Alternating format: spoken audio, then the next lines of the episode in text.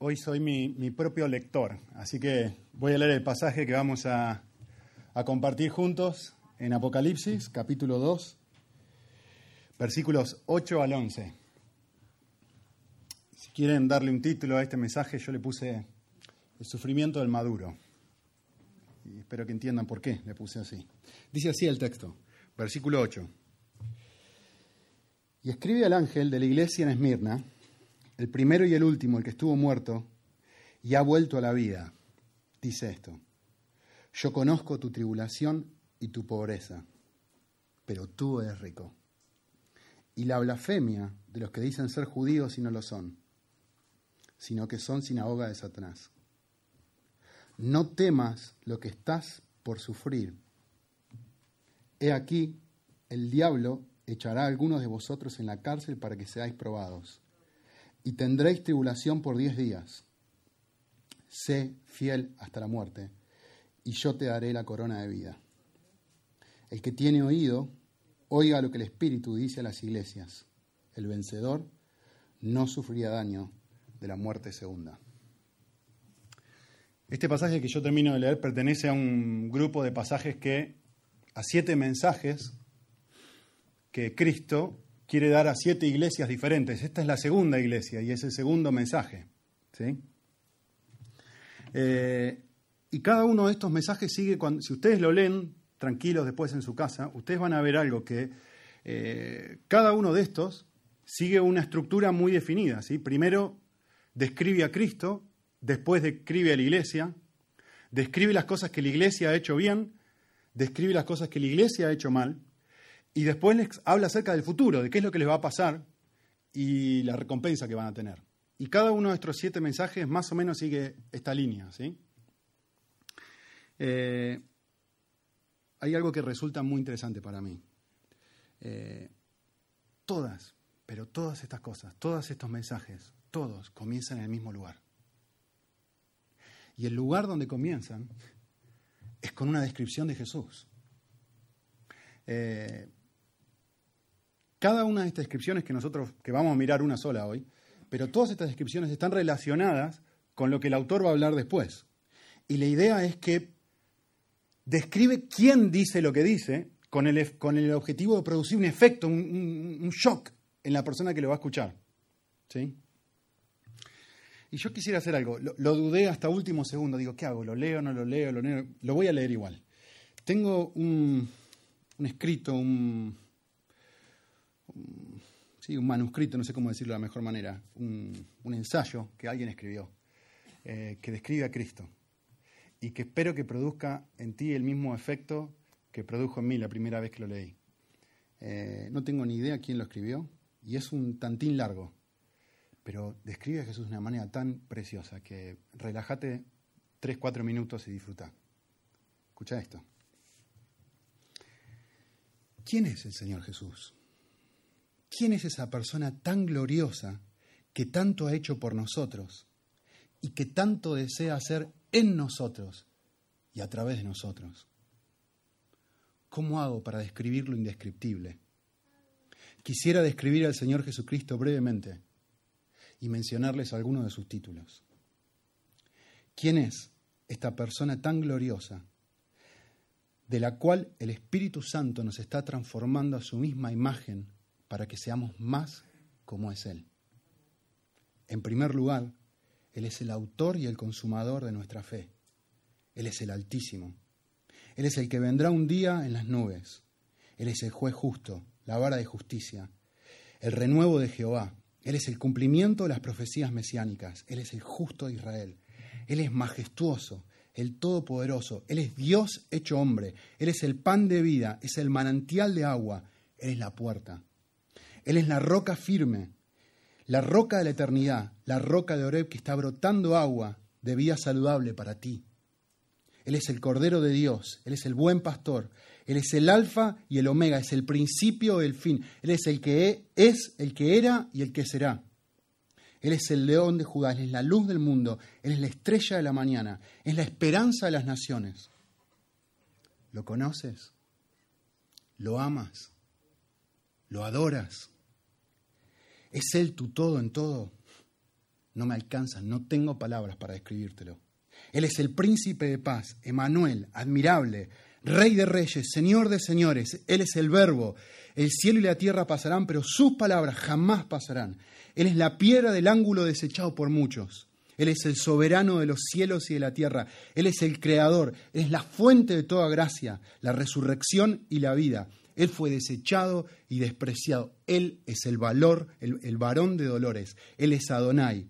Él es El Shaddai. Es Él tu todo, en todo. No hay palabras para describirlo, porque la Biblia dice que ahora lo vemos como un espejo, muy oscuramente, pero un día lo veremos tal y como es. Estas palabras son una sombra, apenas una débil sombra de su gloria. Él es el tema de los ángeles, el objeto de su adoración, el gran yo soy de la eternidad. Él es el Hijo de Dios, el Mesías, el Hijo de David, el prometido, el misericordioso, el camino, la verdad y la vida. Él es el nombre sobre todo nombre y toda rodilla se doblará y toda lengua confesará que Él es el Señor. ¿Qué significa Él para ti? ¿Qué es lo que Él ha hecho y Él está haciendo en tu vida? Él es nuestra salvación, es nuestra reconciliación, nuestra paz, nuestra seguridad, nuestro intercesor, nuestro redentor, nuestra herencia y nuestra sabiduría. Él es el médico divino, nuestra sanidad. Él es nuestra santidad, nuestra esperanza, nuestro consuelo. Él es la respuesta a nuestras oraciones. Él es el castillo fuerte, nuestro consejero, nuestro amigo y nuestro compañero fiel. Él es también el amparo en las tribulaciones, nuestro escudo, nuestro abogado. Él es el amparo de la viuda, del huérfano y del desamparado. Él es la fuerza del débil. Él es el que perdona todas nuestras iniquidades. Él es nuestro sustentador. Él es nuestro liberador. Él es nuestro estandarte, nuestra guía, nuestro único intermediario entre Dios y los hombres. Él fue molido por nuestros pecados y un día enjugará toda lágrima de nuestros ojos, si solamente tuviera palabras para describirlo y ojos para verlo. Al que es poderoso para guardarnos sin caída y presentarnos sin mancha delante de su gloria con gran alegría, al único y sabio Dios, nuestro Salvador. A Él sea gloria, majestad, imperio, potencia, ahora y por todos los siglos. Amén. ¿Quién es este personaje tan glorioso? ¿Y qué efecto está teniendo él en tu vida?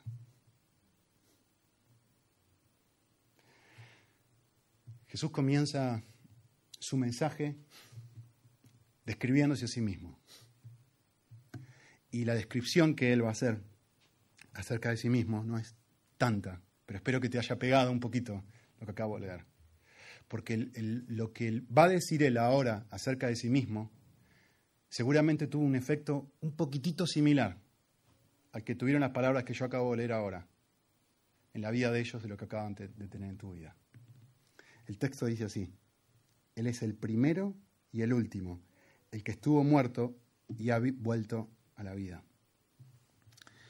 Eh, la primera descripción que Jesús hace, él es que Él es el alfa y el omega. Él es la primera letra del alfabeto griego y la última. Es decir, de punta a punta, Él está siempre presente. ¿sí? Del principio al final de la eternidad, Él es. Eso es lo que el texto está diciendo. Y la segunda cosa que dice es, Jesús es el que estuvo muerto eh, y ha vuelto a la vida. Él es aquel que venció la muerte, que venció el dolor, que pasó por la experiencia más grande que una persona podría llegar a pasar y salió victorioso. Si escuchaste cuando leí el pasaje, ustedes se van a dar cuenta que lo que Cristo está prometiendo a esta gente es mucha tribulación y lo más seguro muerte. Y, y, Él le va a hablar a esta iglesia y justamente lo primero que le va a decir a esta iglesia es esto antes de que vos pases por lo que tenés que pasar, quiero recordarte quién soy yo y lo que yo he pasado. ¿Cómo un cristiano, como cualquier cristiano, puede pasar por una experiencia de dolor? Pues una cosa que vamos a ver ahora es, la puedo pasar porque Cristo estuvo allí, porque Cristo estará conmigo. yo he muerto. Déjame decirte lo que te va a pasar a la iglesia de Esmirna. Te van a meter en la cárcel y probablemente vas a morir. Pero yo muerto. Recordá quién te lo dice. Recordá quién es el que te está diciendo lo que te va a suceder. El que antes lo ha pasado y que ahora está contigo. Muy bien, lo primero que el texto hace en versículo 8 entonces es describir a Cristo. Lo que va a hacer en versículo 9 es describir a la iglesia. Y va a hacer dos cosas en la descripción de la iglesia. Primero va a describirla visiblemente. Y lo que va a decir es, yo conozco tu pobreza y tu tribulación. Es decir, que externamente la situación en la que está esta, iglesia es una situación de tribulación, de pobreza y persecución. Pero si ustedes miran el paréntesis, hay otra cosa que Jesús sabe acerca del estado de la iglesia, que es su estado invisible, es decir, cómo están adentro. Por fuera, pobres y pasando una situación difícil, pero por dentro, una situación espiritual de tremenda riqueza. Este es el estado real de ustedes. Aunque externamente están pasando situaciones difíciles, internamente hay riqueza dentro de ustedes. Si ustedes se acuerdan, hay un pasaje muy conocido en la Biblia, que de hecho quizás es el pasaje más conocido de Apocalipsis. Eh, si lo buscan rapidito, en 3, 17 al 18, esto es exactamente lo opuesto a lo que dice de la iglesia de la Odisea. ¿Se acuerdan? Capítulo 3, versículo 17. Dice, porque tú dices, la iglesia está diciendo esto, ¿no? Yo soy rico y me he enriquecido y de nada tengo necesidad. Esta es su realidad externa para ellos. Y no sabes que eres un miserable y digno de lástima y un pobre y un ciego, un desnudo. Te aconsejo que compres de mí oro refinado por fuego para que te hagas rico y vestiduras blancas para que te vistas, que no se manifieste la vergüenza de tu desnudez y colirio para ungir tus ojos, de modo que pueda ver realmente cómo estás. Esta iglesia, en contraste con lo que acabamos de ver hoy, visiblemente rica, pero invisiblemente pobre. Es interesante la evaluación de Jesús que Jesús hace de una iglesia y la evaluación que Jesús hace de la otra. La pregunta obvia y la respuesta obvia es, ¿cómo evalúa Jesús la riqueza de una persona? Respuesta obvia. Para Cristo, la riqueza de una persona es proporcional a la riqueza de su cercanía espiritual a Él. Nosotros muchas veces pensamos, rico es la persona que tiene dinero para enfrentar la vida. Esto es lo que está pensando la iglesia de la Odisea. Yo tengo todo, no tengo necesidad de nada, yo puedo enfrentar mis situaciones, yo tengo dinero. Rico es la persona que tiene dinero para enfrentar la vida. Y el texto cambia radicalmente nuestra manera de pensar. Rico es la persona que tiene a Cristo para enfrentar la vida. Muy bien. Este es el presente de la iglesia. Y uno dice, esto es fantástico, es genial. Jesús viene, evalúa a esta persona, evalúa a este grupo de personas, mejor dicho, ve su estado visible dice, no, están pasando por un montón de sufrimiento, de dolor, la están pasando realmente mal, no tienen dinero, están pasando por tribulación y persecución, pero internamente han respondido tan bien, son ricos. Yo realmente conozco el estado real de tu corazón. Y uno dice, fantástico, lo que el texto va a hacer ahora es describir el futuro de la iglesia.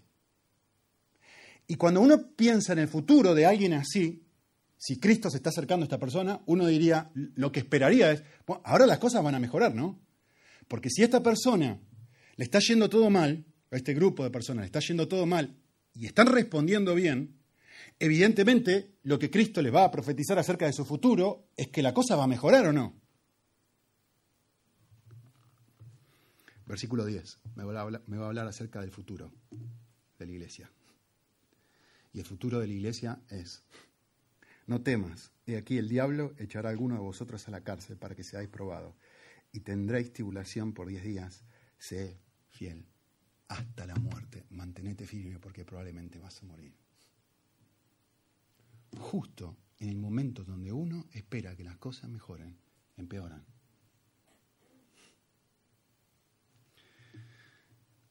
La primera cosa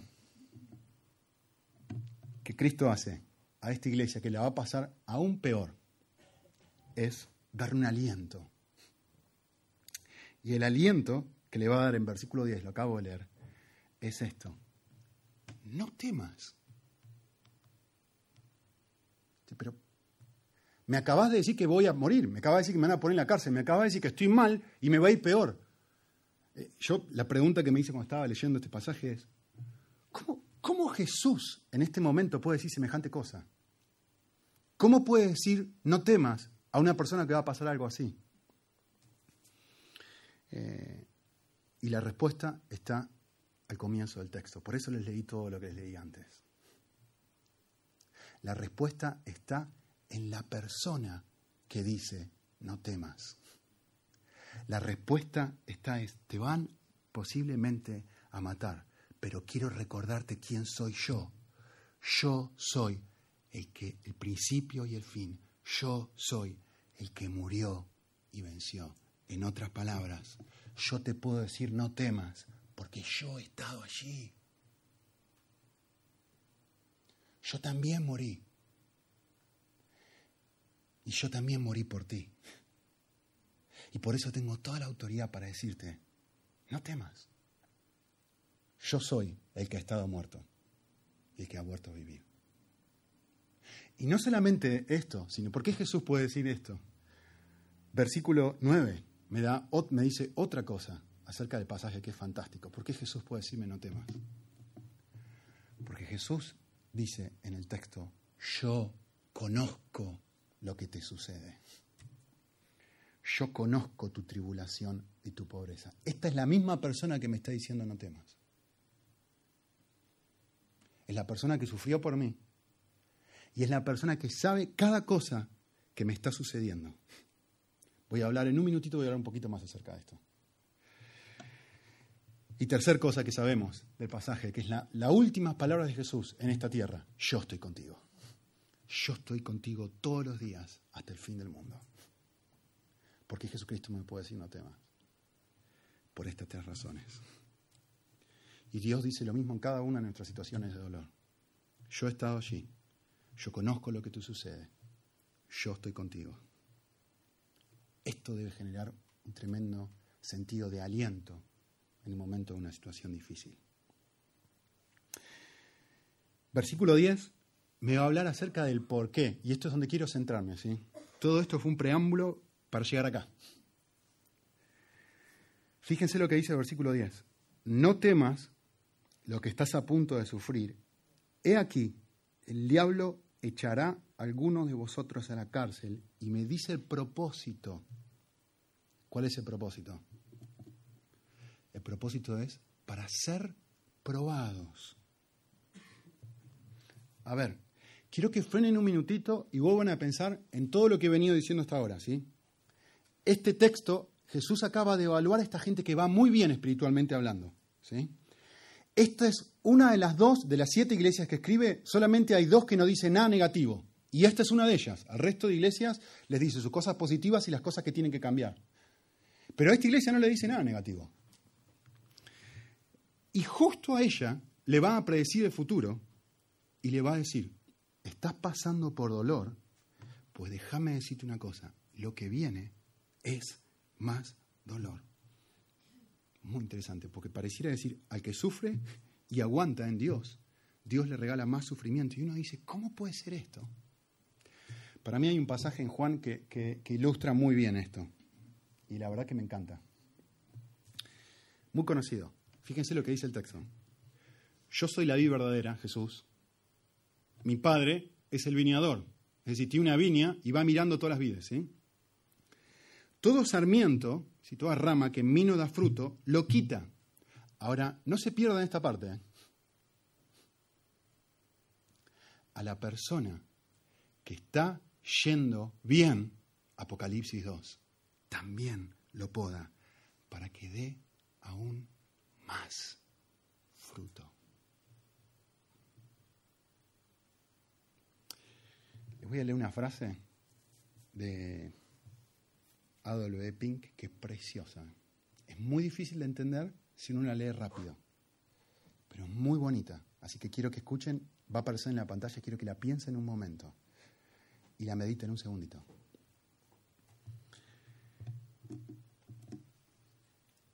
este hombre dijo lo siguiente, el mal que él bendice es nuestro bien. Y el bien no bendecido es nuestro mal. Y aún lo peor ayuda bien si es de su bendita voluntad.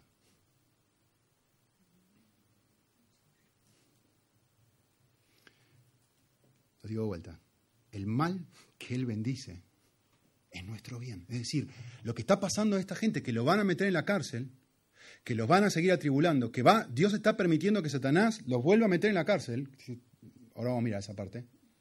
Y que vuelvan a pasar un momento de sufrimiento al punto de pasar por una situación de muerte. Este teólogo dice, el mal que él bendice finalmente es nuestro bien. Y el bien no bendecido es nuestro mal. Y aún lo peor ayuda para bien, si es de su bendita voluntad. Para mí, el ejemplo clásico de esto es la vida de José.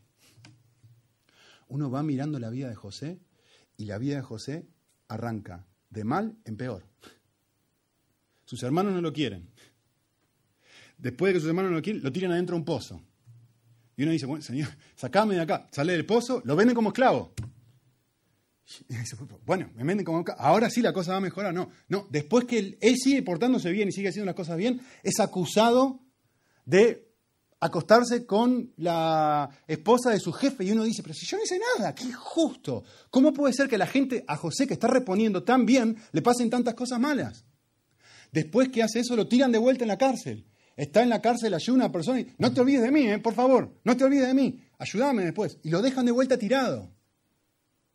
Y uno dice, pero ¿cómo puede ser cuando uno mira la vida de esta persona?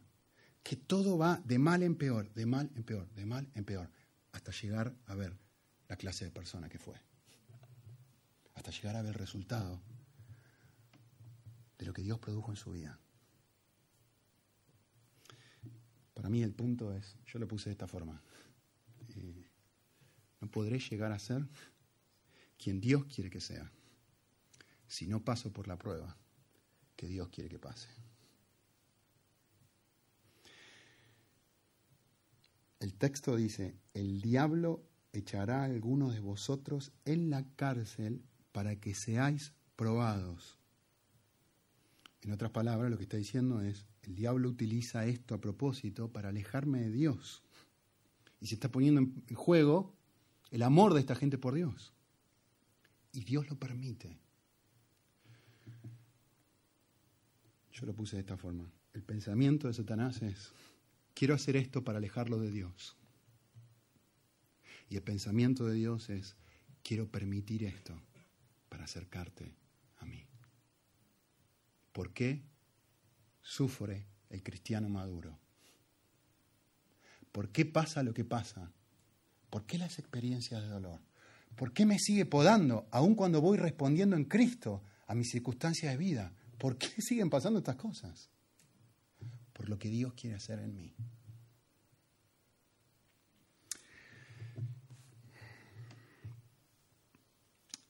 Hace unos años atrás em, tuve que dar una conferencia en Argentina acerca del sufrimiento a un montón de estudiantes universitarios.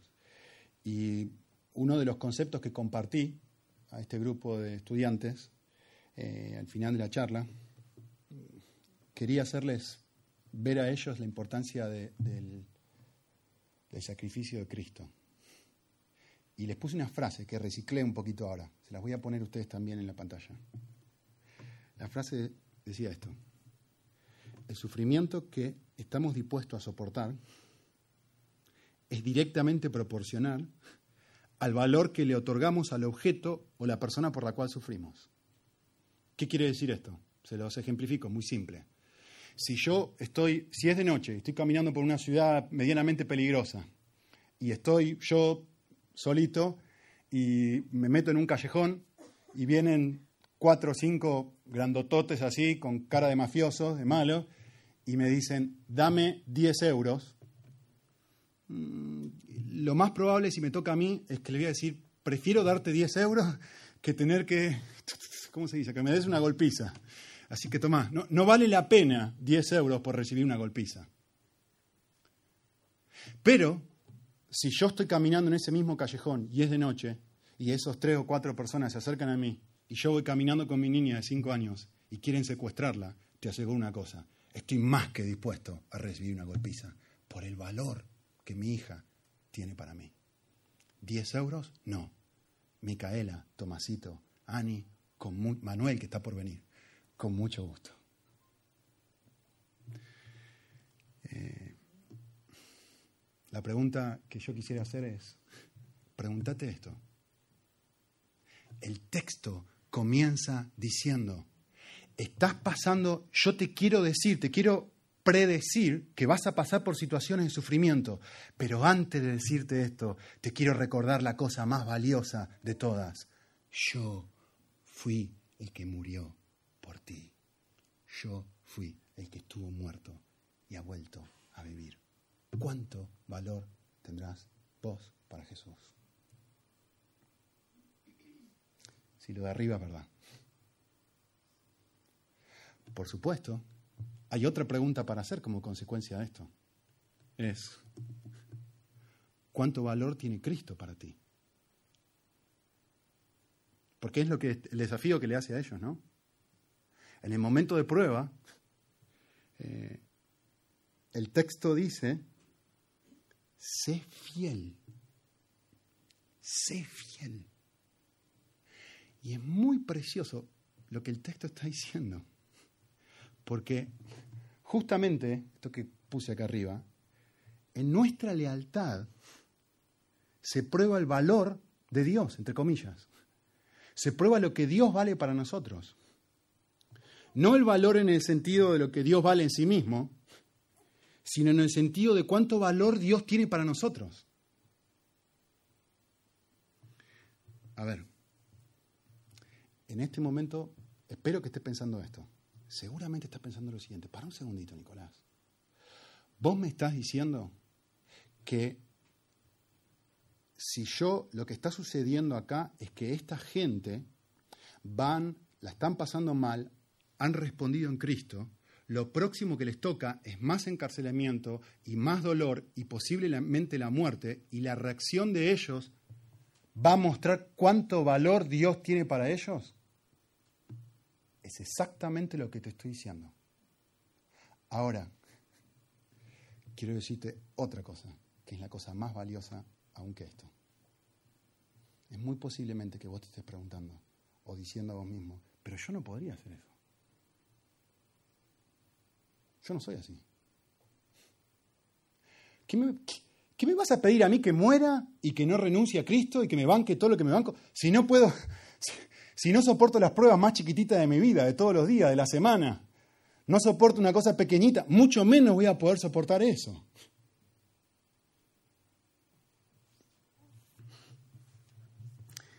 Quiero mostrarles la cosa más hermosa de este pasaje, que es la que viene ahora. En realidad es al final, pero ya vamos a llegar.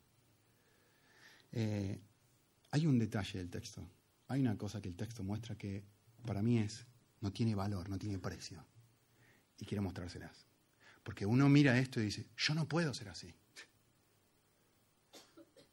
Dios no tiene tanto valor para mí. Si la prueba muestra el valor que Dios tiene, cuánto yo lo amo, y mi respuesta positiva, pues muestra que lo amo, y mi respuesta negativa muestra que no lo amo, pues déjame decir una cosa, lo amo muy poco. Si estás pensando eso, estás pensando bien. Lo amas muy poco. Pero hay algo del texto mucho más precioso que esto. Miren el detalle. ¿eh? Versículo 10. No temas lo que estás por sufrir. He aquí, el diablo echará a alguno de vosotros en la cárcel para que seáis probados y tendréis tribulación por diez días. Déjenme hacerles una pregunta, retórica, porque van a saber la respuesta. Presten atención. ¿eh? ¿Necesita un Dios que puede predecir el futuro? saber cómo va a reaccionar una persona frente a la prueba? Pensá bien, ¿eh? Lo digo de vuelta. Necesita un Dios que puede predecir el futuro. Dios está diciendo, mira, te voy a decir lo que va a pasar. Diez días vas a estar en la cárcel.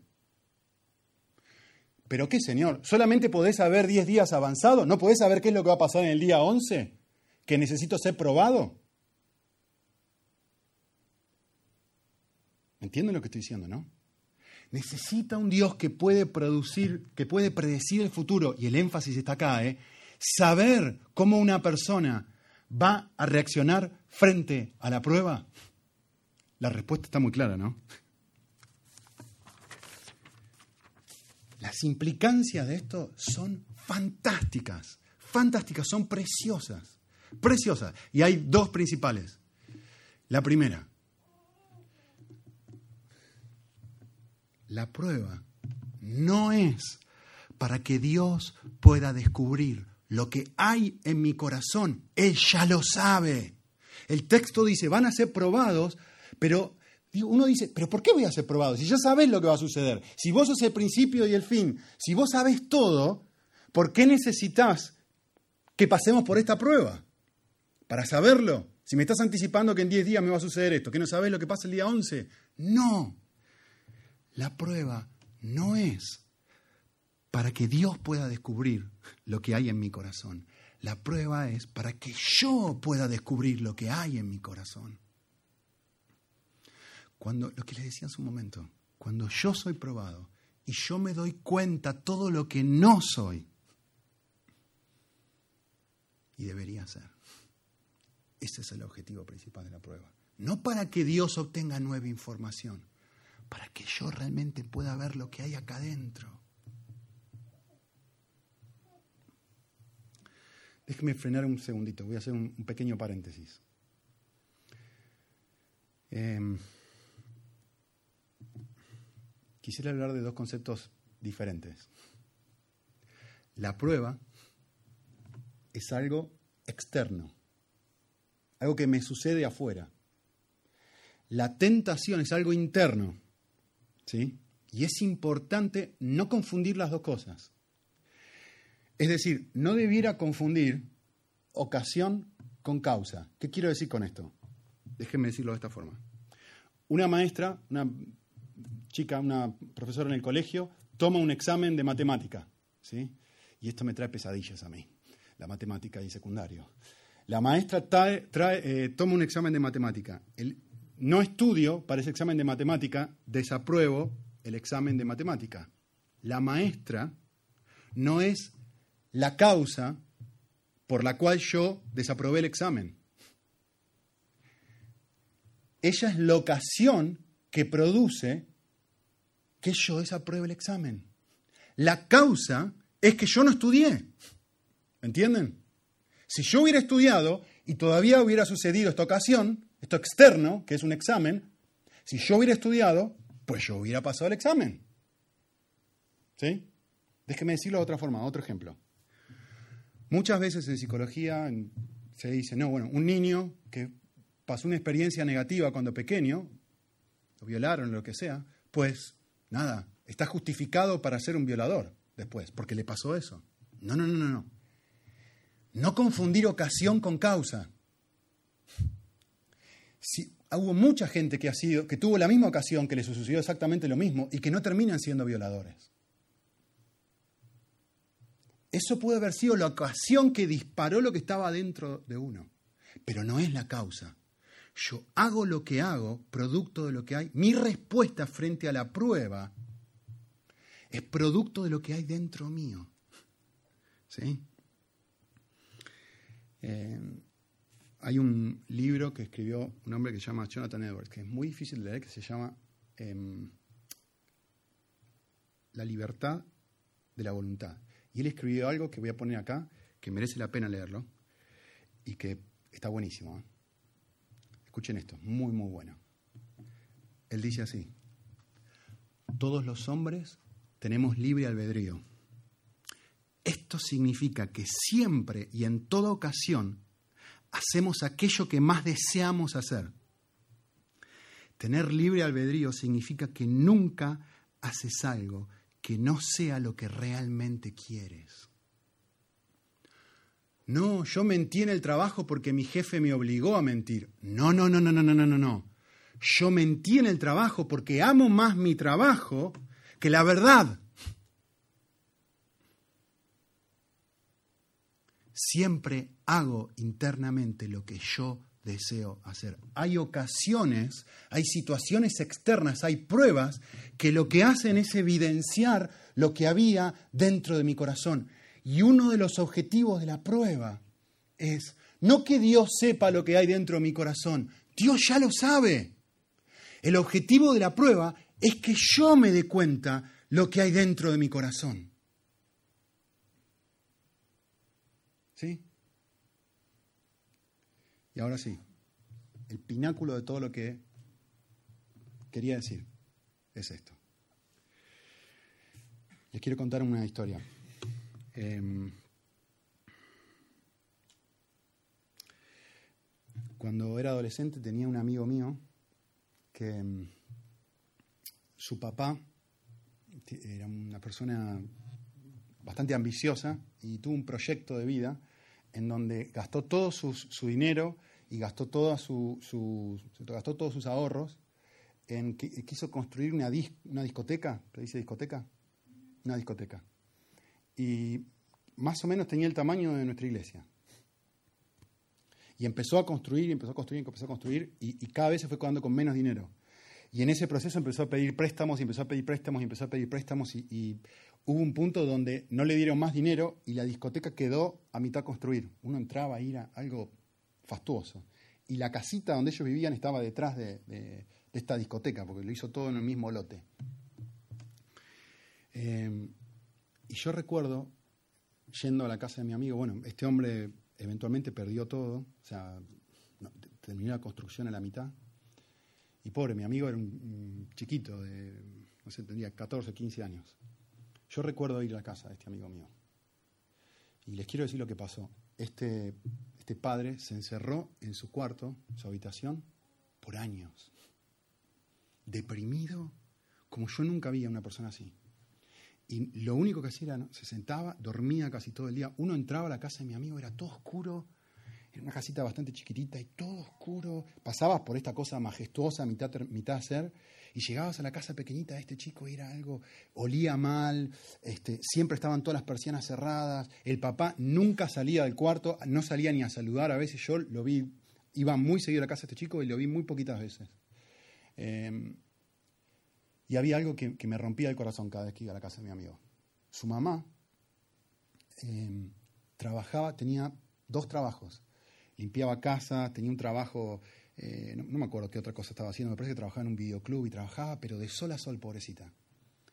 Y ella venía todos los días, pero muerta de trabajar, y él tenía un hermanito más pequeñito, mucha diferencia de edad, bien pequeñito. Y la mamá, el, el hombre se queda tirado en su casa, pero con toda autocomiseración, diciendo, pobre de mí, pobre de mí, pobre de mí. Y esta señora trabajaba y trabajaba y trabajaba, y mantenía a la familia, llegaba del trabajo, les daba de comer a todos, limpiaba la casa, dormía muy poco y cada vez que yo iba a la casa de mi amigo me rompía el corazón eh, su situación y lo que estaba pasando. ¿no? Pues esta es la historia de mi amigo. Ahora quiero agregar algo a la historia que no sucedió. ¿Qué estaba pensando? Yo quiero que piensen esto. Yo quiero que piensen en este hombre tirado en su cama, infeliz, deprimido, destrozado. Y un día está mirando la televisión y mira y ve una propaganda de lo que sea. Mujeres, te pueden ir a, ir a tu casa y, todo. Y este hombre decide llamar por teléfono. No es lo que pasó. ¿eh? Y invita a una mujer, una prostituta, a su casa cuando su esposa no está. Y hace esto una y otra y otra y otra y otra vez. Por años hace esto, hasta que un día su esposa está entrando y una de estas prostitutas está saliendo. Y el marido se tira, ve a la mujer entrando, que se están cruzando, y se tira llorando delante de su esposa y le dice, perdóname, perdóname, perdóname, perdóname, no, lo siento, estuve re mal, yo sé que estuve mal, pero me siento tan mal, perdóname, perdóname por haberte hecho esto. Y yo quiero que piensen esto. La mujer lo mira y le dice, te perdono, pero quiero decirte algo más. Vean arriba. Yo ya sabía de esta mujer. Y el marido la mira y dice, ¿cómo? Yo sé que estás haciendo esto hace años. Desde el día uno, yo ya sabía. Y el marido la mira y dice, ¿cómo puede ser? Todas las veces que yo estuve con esta mujer, ¿cómo podés amarme tanto? Que seguiste trabajando para mí, que seguiste teniendo dos trabajos, que seguiste trayendo la comida a casa, que seguiste limpiando la casa, que seguiste cuidando a los niños, que seguiste haciendo todo lo que hiciste por mí, a pesar de todo lo que yo estaba haciendo por ti. Y encima sabías lo que yo estaba haciendo.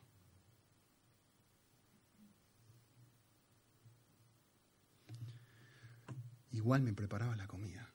No, lo puedo creer. ¿Saben qué es la prueba? Y esto es el pináculo de todo. La prueba no es para que Dios pueda descubrir lo que hay en mi corazón. La prueba es para descubrir, para que yo pueda descubrir lo que hay en el corazón de Dios.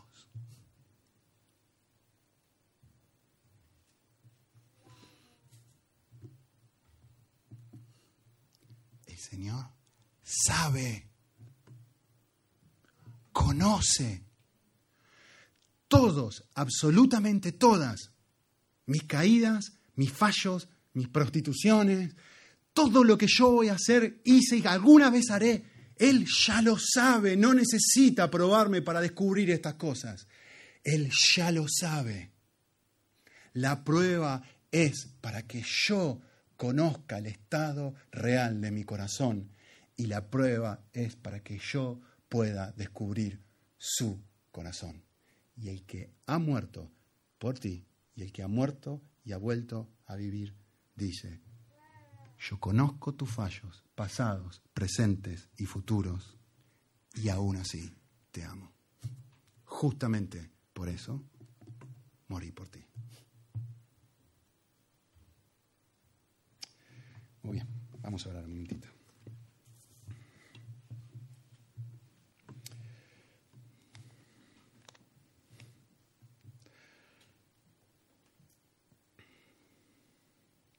Señor, quiero confesar que si hay alguien que no sabe pasar por una prueba, ese soy yo.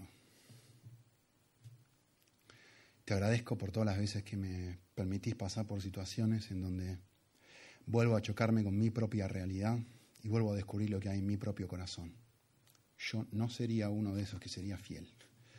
Yo conozco las lealtades divididas de mi propio corazón. Conozco cómo fácilmente me vendo al mejor postor me vendo a mí mismo, a vivir para mí. Me vendo a vivir la vida para otros amantes que no sos vos, Señor. Y como, como este hombre que les compartí hace un ratito, me encierro en mi propia autocomiseración y en mi propio, mis propios dolores y me niego a ver todo lo que vos estás haciendo alrededor mío.